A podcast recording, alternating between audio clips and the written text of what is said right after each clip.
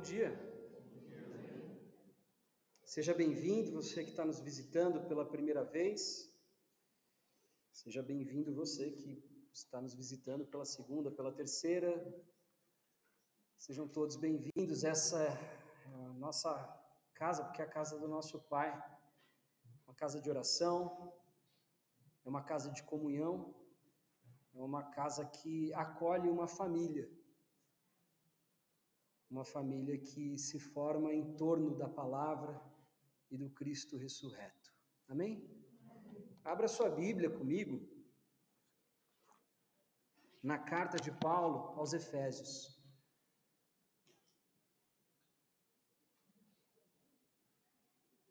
Nós ainda estamos no capítulo 1. Efésios 1, e a nossa leitura hoje, ela se estende do verso 15 ao 23. 15 ao 23.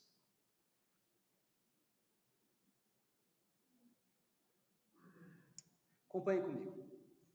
Por essa razão, desde que ouvi falar da fé que vocês têm no Senhor Jesus e do amor que demonstram para com todos os santos, não deixo de dar graças por vocês, mencionando-os em minhas orações. Peço que o Deus de nosso Senhor Jesus Cristo, o glorioso Pai, lhes dê espírito de sabedoria e de revelação no pleno conhecimento dele. Oro também para que os olhos do coração de vocês sejam iluminados, a fim de que vocês conheçam a esperança para a qual ele os chamou, as riquezas da gloriosa herança dele nos santos e a incomparável grandeza do seu poder para conosco, os que cremos, conforme a atuação da sua poderosa força.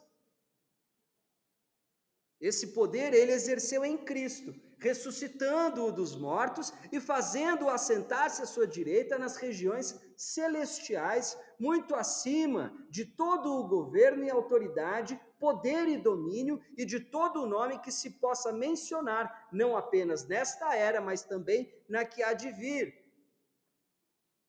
Deus colocou todas as coisas debaixo de seus pés e o designou cabeça de todas as coisas para a igreja que é o seu corpo, a plenitude daquele que enche todas as coisas em toda e qualquer circunstância. Feche os seus olhos mais uma vez, abaixe a sua cabeça e se permita agora ser encontrado por Deus. Reconheça diante dele, reconheça diante de você mesmo, que o teu entendimento, a tua capacidade de compreensão é limitada. Reconheça diante dele e para você mesmo que espiritualmente você é pobre e está falido. São nesses corações que o Espírito Santo habita. São nesses corações que o Espírito Santo se move, fomentando entendimento e compreensão espiritual. Senhor, te pedimos nesse momento, Pai, por discernimento espiritual, para que a tua palavra fale conosco, além dos limites do nosso intelecto, para além dos limites da nossa compreensão, porque sabemos, Pai, que o pecado obstruiu as vias do nosso coração e que estamos viciados em nós mesmos. Não conseguimos olhar para muito além do nosso próprio umbigo. Por isso, Deus, peço pela tua misericórdia e pela tua graça, ser conosco nesse momento. É no nome de Jesus. E eu peço que eu oro.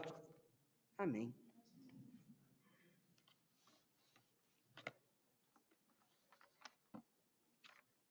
Bom, eu queria, antes de qualquer coisa, recapitular o que a gente já viu nessa carta. A gente está no comecinho, então é, eu acho que faz sentido a gente rever os últimos dois domingos, só para que a gente tenha uma ideia, para que a gente tenha um pouquinho mais de contexto e, claro, para que o texto que a gente acabou de ler possa fazer um pouco mais de sentido, porque sei que tem uma linguagem muito diferente da nossa, tem termos, tem conceitos com os quais nós não estamos acostumados a, a nos envolver no dia a dia. Então, vamos começar do começo, ok? Paulo, apóstolo de Jesus Cristo, pela vontade de Deus aos santos e fiéis em Cristo Jesus que estão em Éfeso, a vocês graça e paz da parte de Deus, nosso Pai e do Senhor Jesus Cristo. Ou seja, expliquei isso há dois domingos atrás. Paulo, o apóstolo dos gentios, como nós o conhecemos, ou seja, Paulo, embaixador, emissário do Rei Jesus. Está falando com quem? Ele está falando com aqueles que confiam, que obedecem e que, acima de tudo, pertencem a Deus por meio de Cristo, estão em Cristo. Cristo é mais do que uma personalidade cósmica distante, Cristo é a sua habitação. Para essas pessoas, ele veio falar a respeito do quê? Ele veio falar a respeito de graça e de paz. A gente também se aprofundou na, na ocasião nesses termos. Paz, especialmente no que diz respeito à igreja, a gente está falando de unidade. A gente está falando de relacionamento restaurado. Paulo, apóstolo, emissário, embaixador do Rei Jesus, investido de autoridade pelo seu Senhor, falando em nome dele. Falando a quem? A qualquer um? Não essa carta, esses ensinamentos, não servem para qualquer pessoa, servem só para aqueles que foram separados e que agora vivem uma vida de obediência e de fidelidade ao próprio Cristo. A eles,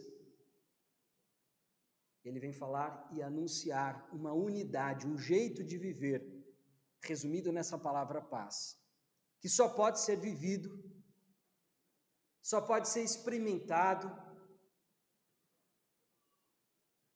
se a comunhão tiver como fundamento a graça do nosso Deus e Pai. Não vou ler todo o trecho seguinte, mas a gente pode recapitular de maneira objetiva. Paulo, logo em seguida, ele inicia um louvor, dizendo: Bendito o Deus e Pai do nosso Senhor Jesus Cristo, que nos abençoou com toda a sorte de bênçãos espirituais nas regiões celestiais em Cristo. Ele se apresenta, ele diz com quem ele está falando, ele dá o tema da carta, e agora ele começa um louvor a Deus bendizendo a Deus, porque em Cristo nós fomos escolhidos, predestinados, adotados como filho. Paulo recorre a uma imagem muito comum daquela cultura, que era a adoção. Ah, também é comum na nossa cultura? Não, não é, porque a adoção naqueles tempos não é a adoção própria da nossa cultura. A gente adota um bebê porque muitas vezes é, não, te, não conseguimos ter filhos, é, biologicamente falando, ou porque a gente realmente quer adotar, mas a gente normalmente adota um bebê, uma criança pequena. Naquele contexto não significava adotar uma criança, significava você puxar alguém de uma classe social inferior para uma classe é, mais abastada, digamos assim. Normalmente era uma pessoa que se destacava, um servo, um escravo, e aí essa pessoa era trazida para a família. Paulo está recorrendo a essa cena. Ele está dizendo que em Cristo nós somos esses escravos, essas pessoas aprisionadas que agora foram libertas e nós fazemos parte do que? Da família de Deus. Nós não somos só criatura. Nós somos agora filhos. E ele fala mais, ele fala a respeito é, de como Deus opera isso tudo, porque a gente pode pensar, nossa, como que Deus faz é, tudo o que faz, como Deus coordena o universo, é de maneira aleatória, muitas vezes parece injusta, e ele diz o tempo todo, é como se fosse um refrão deste louvor que ele, que ele elabora que Deus faz tudo de acordo com a sua vontade, e a sua vontade tem um plano, tem um propósito, e esse propósito é E mais do que isso, ele revela o mistério por detrás da vontade e do propósito de Deus. Qual é esse mistério que até então estava oculto da humanidade? Que Deus tem o um plano de lá na frente, lá na plenitude dos tempos, reorganizar o universo, toda a criação, todo o cosmos, debaixo do comando e do senhorio de Cristo. Essa é a meta. É para onde caminharemos.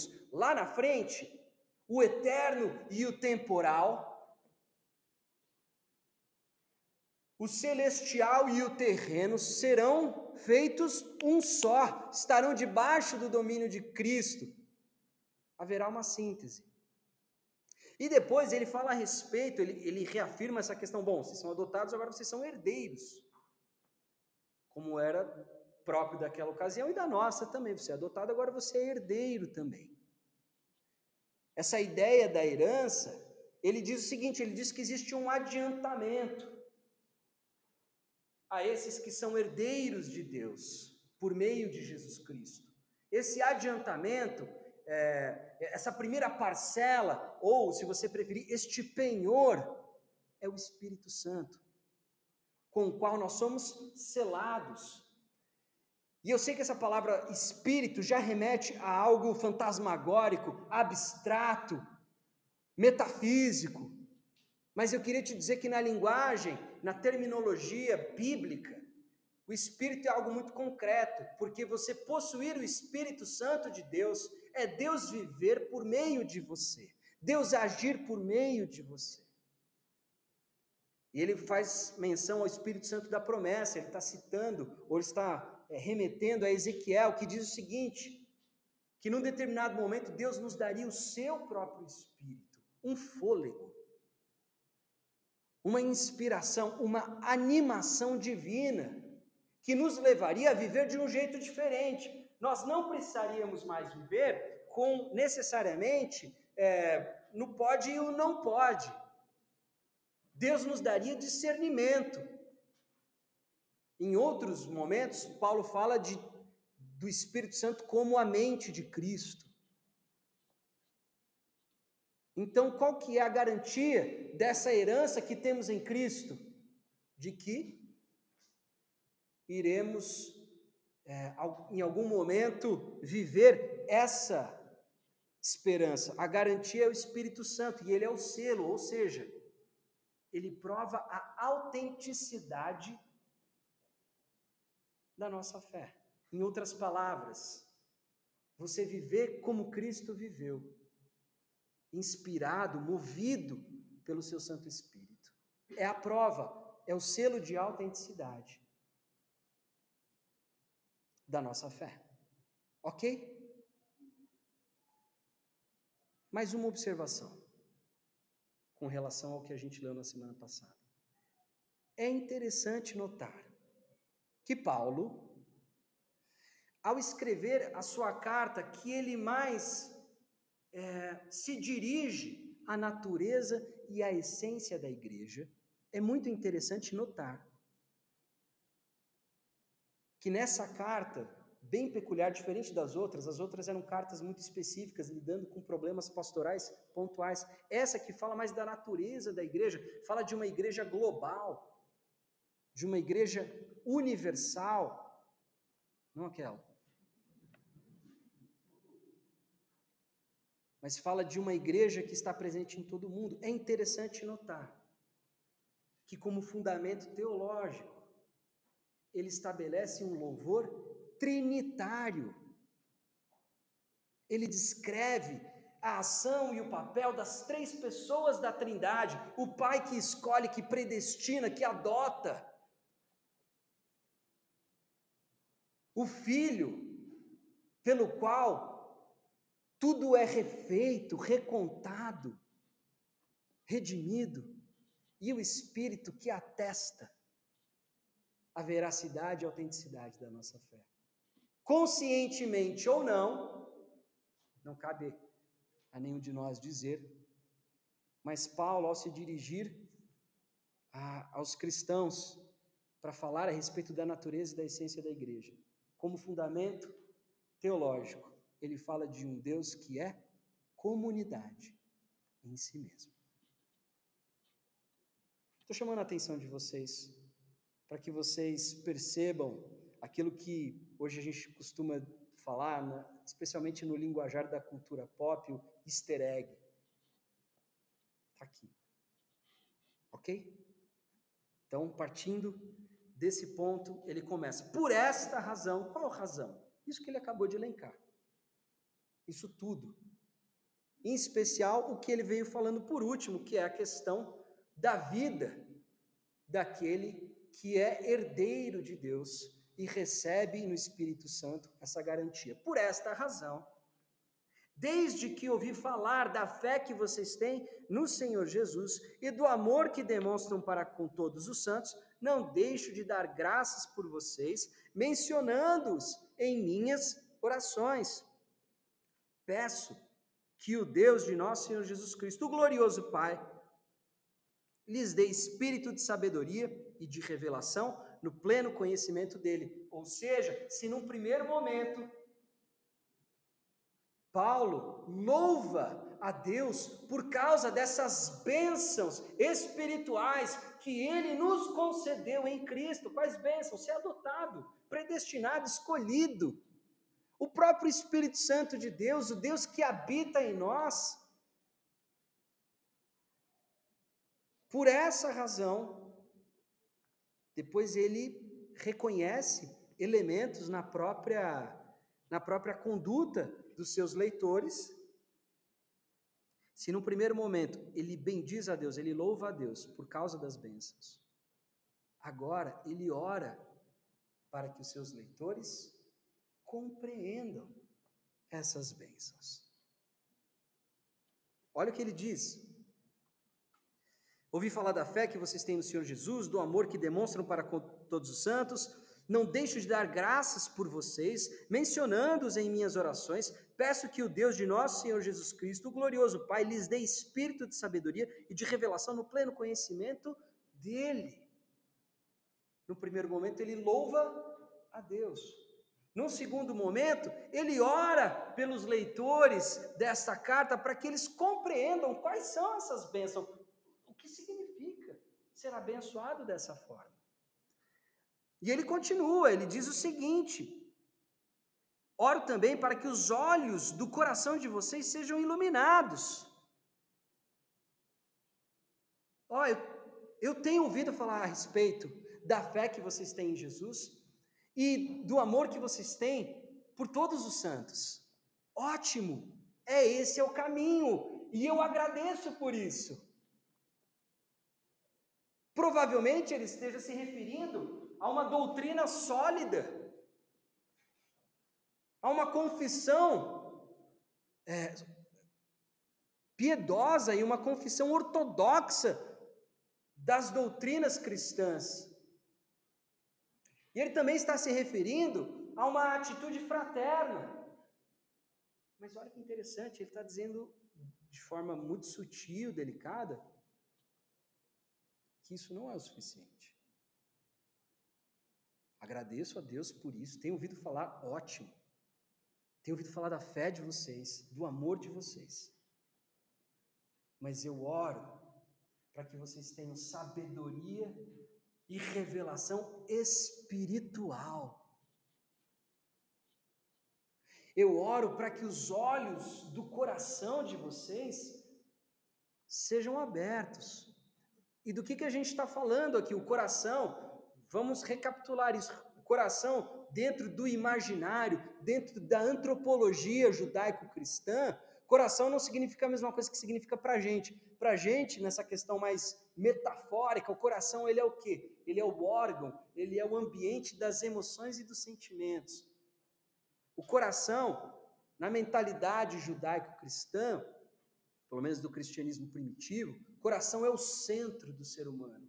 É a sua dimensão mais profunda. Do coração depende toda a sua vida, o destino que você tem pela frente, como diria o sábio em Provérbios. O coração não é apenas o ambiente e a dimensão dos sentimentos e das emoções, mas também da razão, também das decisões, porque o judeu e o cristão primitivo, eles não separam as duas coisas. Nós que somos ingênuos de acreditar que a nossa razão está separada da nossa emoção e dos nossos sentimentos. A gente que tenta justificar, não, estou sendo racional. Está tudo misturado, está tudo no mesmo lugar.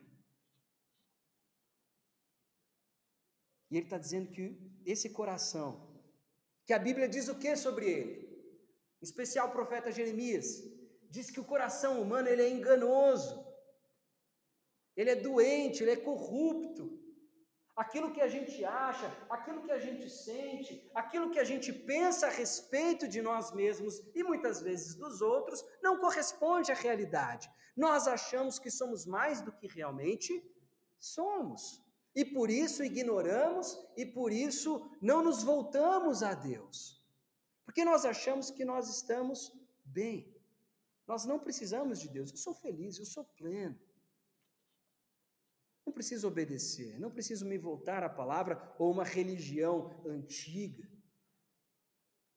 Mas Paulo reforça: estou feliz com a fé e com o amor que vocês têm demonstrado uns pelos outros, porém, oro para que vocês entendam, compreendam, tenham um conhecimento é, mais profundo do próprio Deus de vocês. Eu peço que os olhos do coração de vocês sejam abertos. Porque lembra, coração enganoso, cego, estúpido, afetado pela doença do pecado. Peço isso tudo. Mas por qual motivo? Por que, que ele está pedindo isso? Para que eles entendam e compreendam o quê? Vamos lá. Para que os olhos do coração de vocês sejam iluminados, a fim de que vocês conheçam a esperança para a qual ele os chamou, as riquezas da gloriosa herança dele nos santos e a incomparável grandeza do seu poder para conosco. Quem? Os que cremos, conforme a atuação da sua poderosa força. Novamente ele menciona a herança nos santos e o poder para com os que creem. Novamente, são aqueles que ele destinou a carta lá no começo. Então vamos falar a respeito de esperança, vamos falar a respeito da herança e vamos falar a respeito do poder. Porém, eu vou pedir para que vocês não precisa abrir a Bíblia comigo, mas eu vou eu vou recorrer ao próprio Paulo em outros momentos para que ele nos fale a respeito da esperança, da herança e do poder. Olha o que ele diz lá em Romanos 8. Ele diz o seguinte: Romanos 8, 22. Sabemos que toda a natureza criada geme até agora como em dores de parto, e não só isso, mas nós mesmos que temos os primeiros frutos do Espírito, gememos interiormente, esperando ansiosamente a nossa adoção como filhos, a redenção do nosso corpo, pois nessa esperança fomos salvos. Que Paulo diz em Efésios? Para que vocês conheçam a esperança da vocação de vocês, ou a esperança pela qual vocês foram chamados. Olha o que ele está dizendo aqui em Romanos: pois nessa esperança fomos salvos. Mas esperança que se vê não é esperança. Quem espera por aquilo que está vendo? Mas se esperamos o que ainda não vemos, aguardamos pacientemente.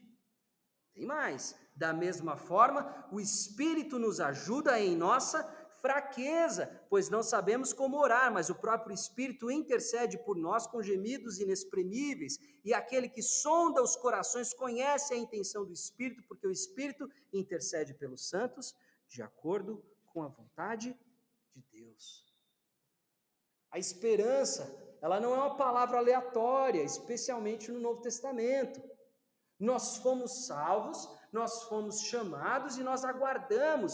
Por isso que nós denominamos esperança.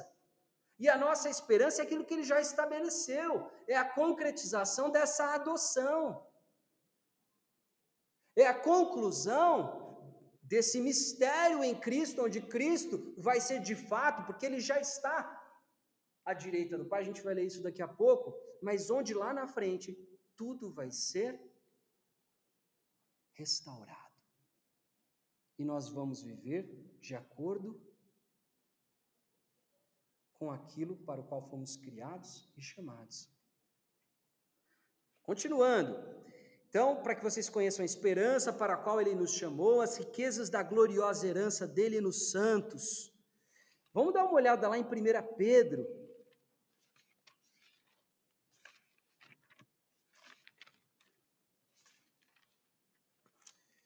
Capítulo 1 mesmo.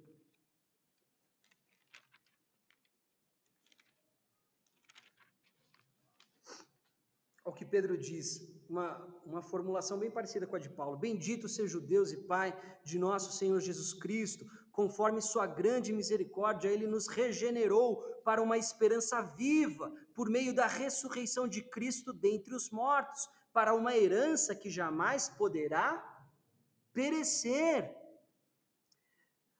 macular-se ou perder o seu valor, herança guardada nos céus para vocês que, mediante a fé, são protegidos pelo poder de Deus até chegar à salvação prestes a ser revelada no último tempo.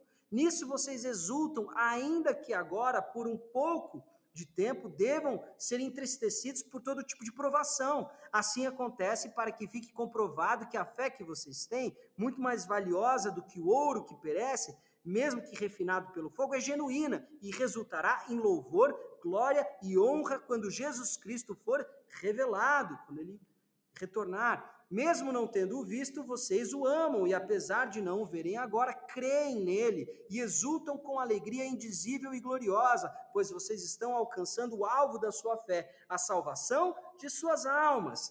Foi a respeito dessa salvação que os profetas falaram da graça destinada a vocês, investigaram e examinaram, procurando saber o tempo todo as circunstâncias para as quais apontava o Espírito de Cristo, que neles estava, quando lhes predisse o sofrimento de Cristo, as glórias que seguiriam aqueles sofrimentos.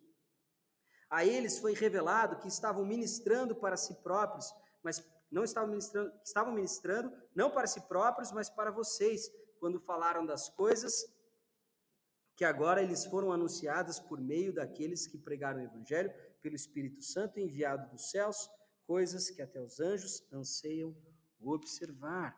Ou seja, o que ele diz a respeito dessa herança? Ele diz que ela está guardada. Ele diz que a conclusão dela é aquilo que nós vamos receber na plena salvação e na consumação da vinda de Jesus Cristo. Mas ele continua, e a incomparável grandeza do seu poder para conosco, os que cremos, conforme a atuação da sua poderosa mão. Olha lá em Filipenses 3. Acompanhe comigo. Ele diz no verso 10, ele diz assim: "Quero conhecer Cristo, o poder da sua ressurreição e a participação em seus sofrimentos, tornando-me como ele em sua morte, para de alguma forma alcançar a ressurreição dentre os mortos. Verso 20, ainda no capítulo 3: A nossa cidadania, porém, está nos céus, de onde esperamos ansiosamente o Salvador, o Senhor Jesus Cristo, pelo poder que o capacita a colocar todas as coisas debaixo do seu domínio, ele transformará os nossos corpos humilhados, tornando-os semelhante ao seu corpo glorioso. Eu quis observar um pouco do que o Novo Testamento fala a respeito desses três elementos que Paulo diz que eles precisam saber, eles precisam conhecer melhor a Deus para entender melhor esses três elementos: a esperança, a herança e o poder. Olha o que ele continua dizendo no verso 20, Efésios 1. Esse poder ele exerceu em Cristo, ressuscitando dos mortos e fazendo assentar-se à sua direita, nas regiões celestiais, muito acima de todo governo e autoridade, poder e domínio, e de todo nome que se possa mencionar, não apenas nessa era, mas também na que há de vir.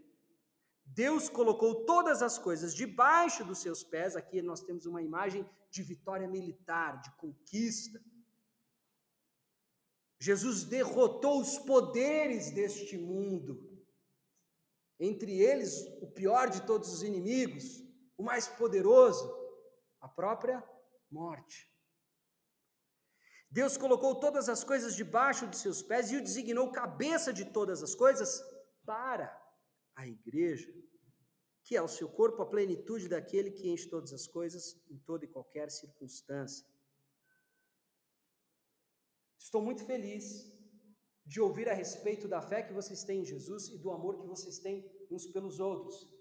Mas isso não basta, vocês precisam de um tipo de sabedoria que não é a sabedoria do mundo, não é a sabedoria dos filósofos, não é a sabedoria dos intelectuais e acadêmicos. É isso mesmo, não está escrito, mas essa é a, quando usa essa palavra em grego de Sofia, está fazendo menção a esse tipo de. Até porque está falando de um contexto é, greco-romano, onde a coisa mais valorizada que tinha era o conhecimento, a sabedoria, não é muito diferente dos dias de hoje, né? Quem é você sem um diploma, sem um mestrado, sem um doutorado, coisa do tipo? Vocês, legal, a fé, o amor, mas vocês precisam de uma sabedoria, de um conhecimento espiritual revelado pelo Espírito Santo de Deus. Para que os olhos do coração de vocês sejam iluminados, sejam abertos, a fim de que vocês conheçam a esperança para a qual vocês foram chamados. Para que vocês se lembrem de que no momento em que vocês foram chamados, no momento de sua conversão, no momento em que vocês se depararam com Cristo e Sua palavra, houve uma promessa, há uma esperança, estamos nos dirigindo a um lugar para que vocês entendam as riquezas, o quão rico, o quão glorioso é a herança que os herdeiros, os adotados por Deus vão receber, para que vocês conheçam o poder. Porque por esse poder Cristo foi ressuscitado e hoje ele está à direita do Pai. E tudo foi colocado debaixo dos seus pés. Lá na frente, isso vai ficar evidente. Na plenitude dos tempos, isso vai ficar claro. Hoje não, não parece, né? Que absurdo, como assim? Olha o mundo, catástrofe, guerras, pandemias, pobreza. Só notícia terrível. Como assim Deus está no controle, Jesus está no comando de todas as coisas? Isso vai ser concretizado ainda.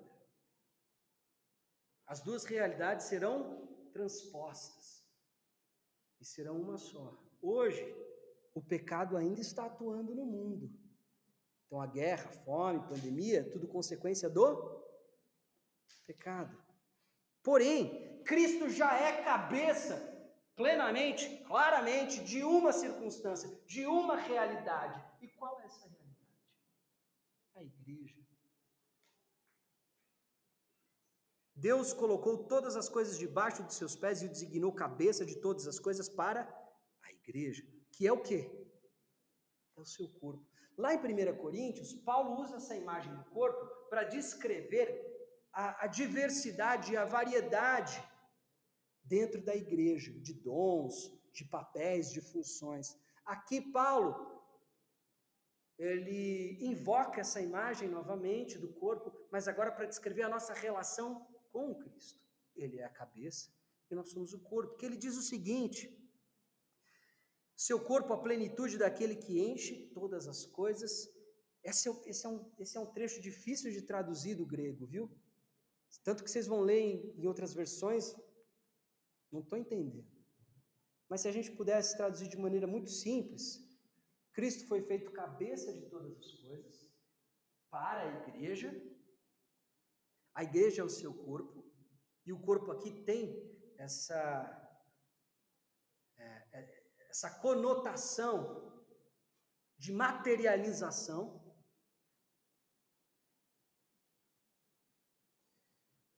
E Cristo preenche a igreja por meio do seu Espírito.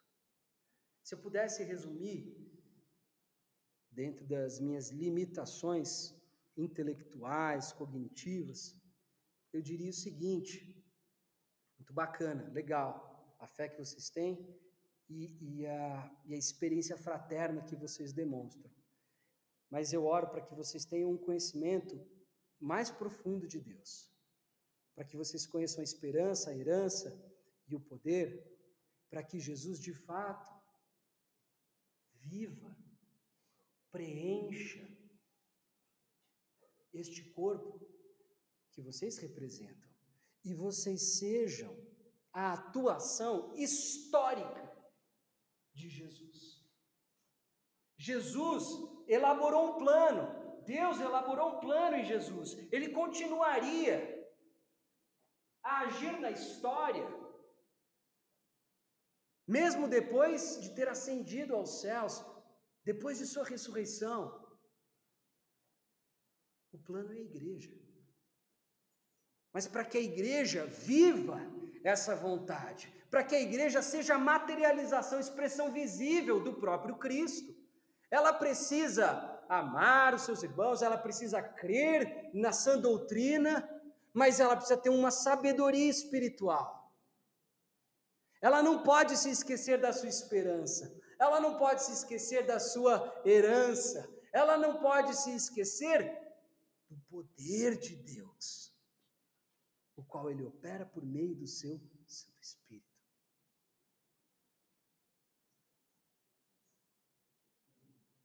Se isso for deixado de lado, se isso for esquecido, a igreja deixa de cumprir o seu papel. Eu queria explicar isso um pouco melhor, mas eu eu acho que as minhas palavras não serão tão boas quanto a deste autor. E ele fala a respeito desse aspecto. Eu queria você vai ter a, a, o slide lá, acompanhe comigo. Olha o que ele diz a respeito dessa dimensão que nós poderíamos chamar de escatológica. Olha só, ele diz assim: cristianismo é total e visceralmente escatologia. E não só como apêndice, ele é perspectiva e tendência para frente, e por isso mesmo, renovação e transformação do presente. O escatológico não é algo que se adiciona ao cristianismo, mas é simplesmente o meio em que ele move a fé cristã, aquilo que dá o tom a tudo que há nele. As cores da aurora de um novo dia esperando tingem tudo que existe. De fato, a fé cristã vive da ressurreição do Cristo crucificado e se estende em direção às promessas do retorno universal e glorioso de Cristo. Escatologia é paixão em dois sentidos o de sofrimento e o de tendência apaixonada, que tem sua fonte no Messias. Por isso mesmo, a escatologia não pode ser simplesmente parte da doutrina cristã. Ao contrário, toda pregação e mensagem cristãs tem uma orientação escatológica, a qual é também essencial à existência cristã e à totalidade da igreja. Um pouco mais para frente, ele diz o seguinte: Deus que não podemos ter em nós, no sentido de dominá-lo, nem está acima de nós, mas sempre diante de nós, que vem ao nosso encontro em suas promessas do futuro, a quem por isso mesmo não podemos possuir, mas só ativamente aguardar em esperança, ativamente aguardar em esperança, não passivamente. Por conseguinte, a teologia correta deve ser pensada a partir de sua meta futura. A escatologia não deve ter, desculpa, a escatologia não deve ser o seu fim, mas seu princípio.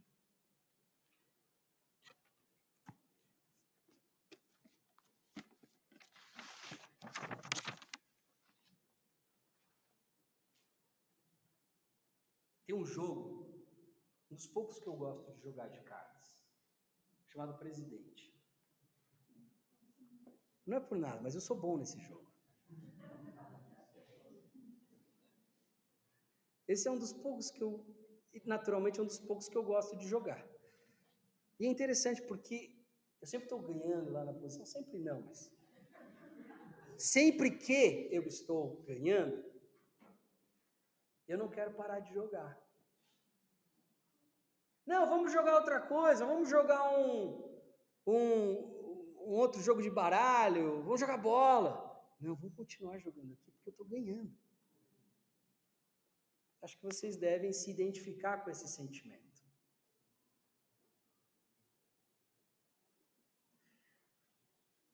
É interessante que no Ocidente, especialmente no nosso nicho social, a pregação cristã ela não é muito escatológica. Ela não é muito dirigida para a nossa esperança. Sabe por quê? Porque a gente está no time que está ganhando. A maioria de nós tem uma boa condição financeira.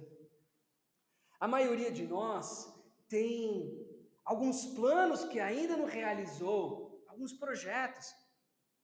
E às vezes, não só como indivíduos, mas como igreja, nós queremos ainda crescer, ter mais dois galpões, mais três igrejas plantadas e não sei aonde, temos mais uma ONG que atende a uma comunidade, não sei o que e tal. Nós temos uma agenda própria que não está contando com essa volta de Jesus. Que não está contando com essa esperança, com essa herança, com esse poder.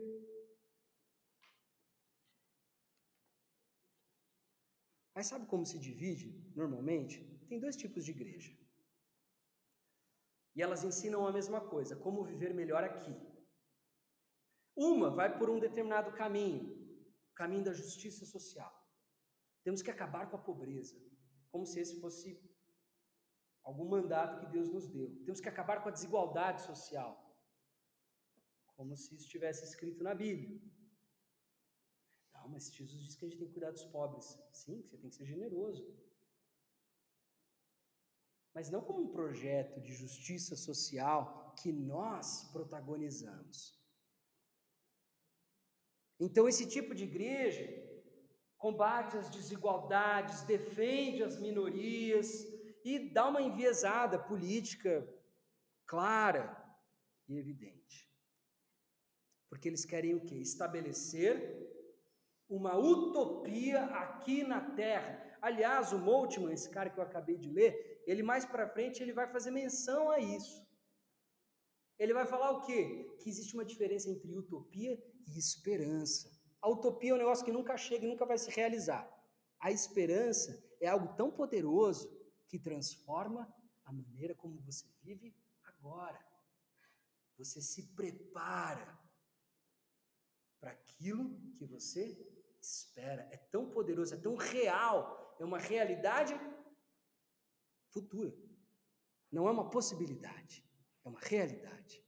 Já foi determinada, já foi estabelecida pelo Deus Pai de nosso Senhor Jesus Cristo, que nele estava recriando, reorganizando, redimindo toda a criação. Isso já foi determinado. Se você é um cristão, você tem que crer nisso. A gente não crê em destino fatalista, a gente crê que Deus já estabeleceu aonde ele vai chegar.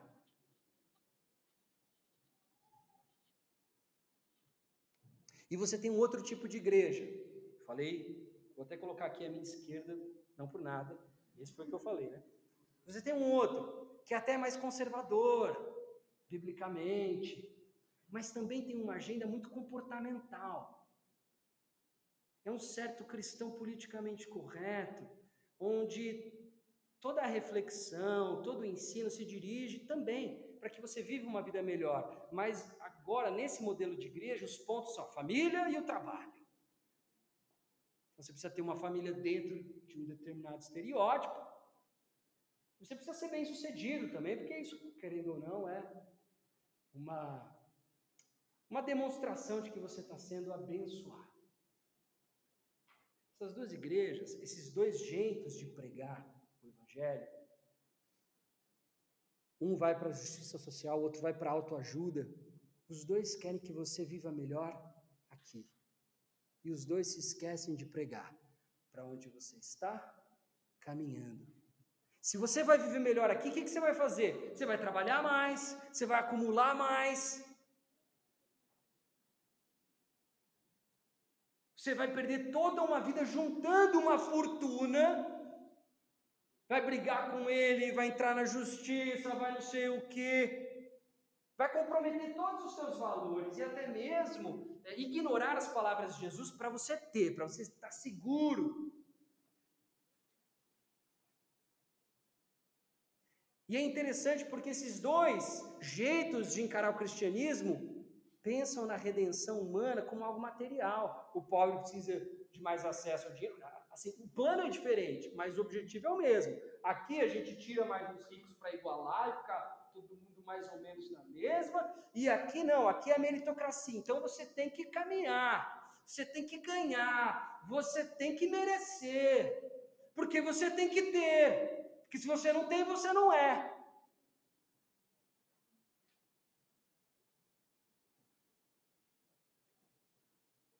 E se você não tem, você não é, você vai querer ser. Então você vai querer ter. Me diz uma coisa: quando você está ganhando o jogo, você quer que as regras mudem? Você quer mudar de time? Você quer parar de jogar? Nem eu. Agora que o João nasceu, Maria está a caminho, eu já comecei a pensar lá na frente. Eu falei assim: meu, imagina eles grandes, com filhos. Todo mundo tem esse desejo, né, de ver a, a, a tua família crescendo de forma natural. Uma, é uma benção. Mas eu tenho que vigiar o meu coração, porque nós somos atraídos para a terra por uma certa gravidade espiritual. E nós somos presos por essas circunstâncias, por bens que a gente acumula, é, por conquistas, sejam elas materiais, sejam elas intelectuais, enfim, se escolhe. A gente é atraído para a terra por essa gravidade e nós somos levados pelo nosso coração a ignorar o nosso futuro. Nós nos tornamos uma igreja estática, uma igreja que crê na doutrina certa, somos conservadores ou somos assim, nós pensamos assim, eu conheço os pontos do calvinismo e não sei o que e tal.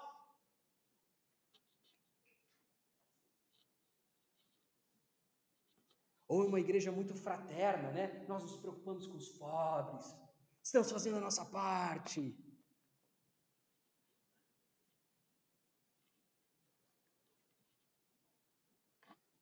Mas o nosso coração não quer que a gente tenha um conhecimento difícil de ter, porque esse conhecimento a gente só consegue imaginar. Mas prometeu, está escrito. Sabe por que, que o cristianismo foi tão impactante no seu início? Porque eles acreditavam que Jesus estava voltando amanhã. Me diz uma coisa: se Jesus está voltando amanhã, você vai passar hoje acumulando? Ou você vai passar o dia de hoje pregando, acolhendo? Você pode ver, a gente fala assim: ah, a Bíblia está errada, porque olha, eles estão falando que Jesus está em breve vai voltar. Não, não está errado, é a expectativa deles. Agora, o que tornou essa igreja tão poderosa a ponto de mudar o curso da história e, querendo ou não, a história se divide em antes e depois de Jesus Cristo. É porque essa igreja aguardava ansiosamente. Essa igreja estava cansada. Eles olhavam para tudo, para as conquistas, para o dinheiro, para as demonstrações de sucesso. E eles falavam assim: Cara, não pode ser só isso, meu. Mas Deus deu uma bênção para eles, e eu espero que nós tenhamos a mesma bênção. Eles eram perseguidos, eles eram submetidos a todo tipo de provação.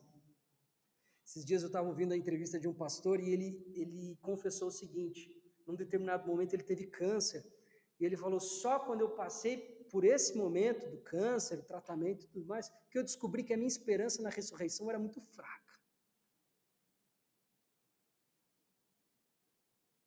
Eu descobri que eu estava muito preso às coisas daqui. E eu queria te dizer uma coisa: provação dificuldades. Sofrimento é um presente de Deus nas nossas vidas, se você souber interpretar.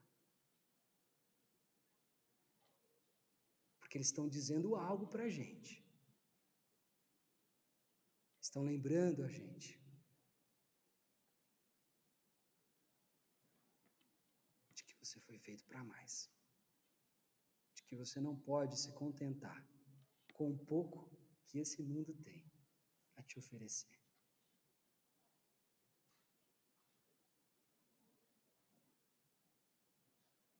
Uma igreja estática, uma igreja que não está em movimento, na direção da sua esperança, do seu futuro glorioso, é uma igreja mundana, é uma igreja secularizada.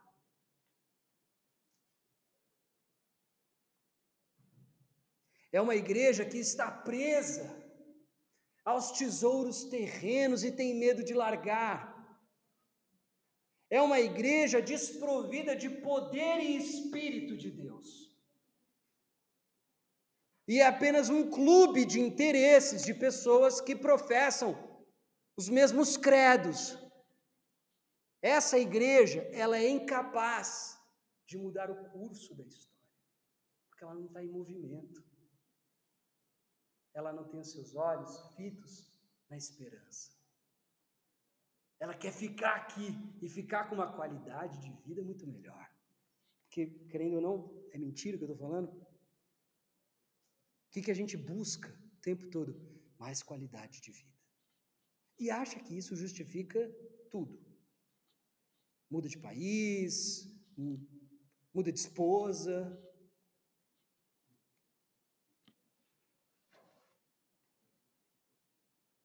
qualidade de vida. Tudo bem. Eu creio num outro tipo de vida, num outro tipo qualidade de vida. Para não ficar refém das minhas palavras, eu, não costumo fazer isso, mas hoje eu quis compartilhar com vocês algumas citações, porque está muito melhor formulado, melhor do que eu conseguiria fazer. E eu encerro o sermão de hoje com essa com essa colocação do C.S. Lewis.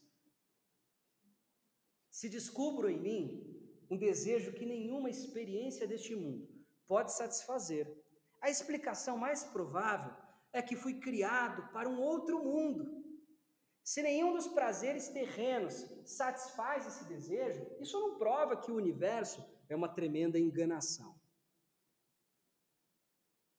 Provavelmente, esses prazeres não existem para satisfazer esse desejo, mas só para despertá-lo e sugerir a verdadeira satisfação.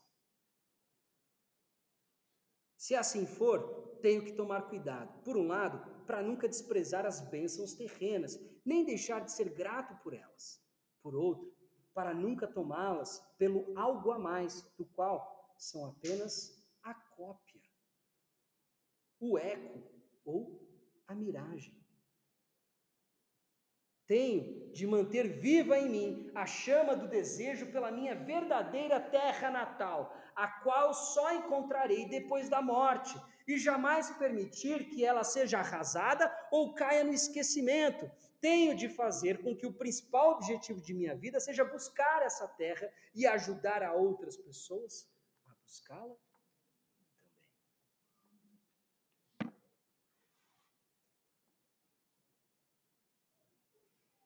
Eu tenho sido nos últimos, especialmente nos últimos meses, desafiado, muito em função dessa pandemia, das mudanças, desse clima de pânico e terror, pelas dificuldades de pessoas próximas a mim. Porque a minha tendência, eu sou um cara que gosta de fazer muitas coisas, de, de, de sei lá, construir, fazer, deixar um legado. Bobagem. Tenho sido lembrado de forma sutil por Deus. Está perdendo tempo. Porque a gente está ou deveria estar, em direção à terra prometida. Isso daqui é peregrinação. Se vocês estão sofrendo, está doendo, e se o mundo não faz sentido, parece caótico,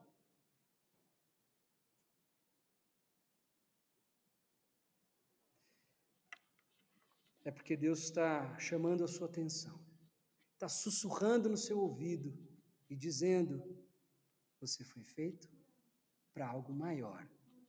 Esse desejo, essa insatisfação não poderá ser saciado por nada que você conquiste com a sua mente, com o seu intelecto, com a sua força.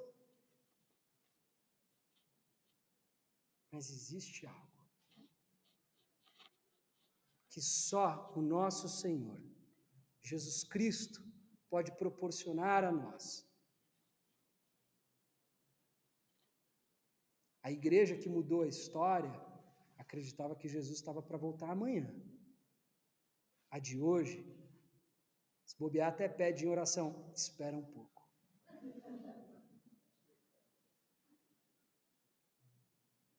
Muito legal.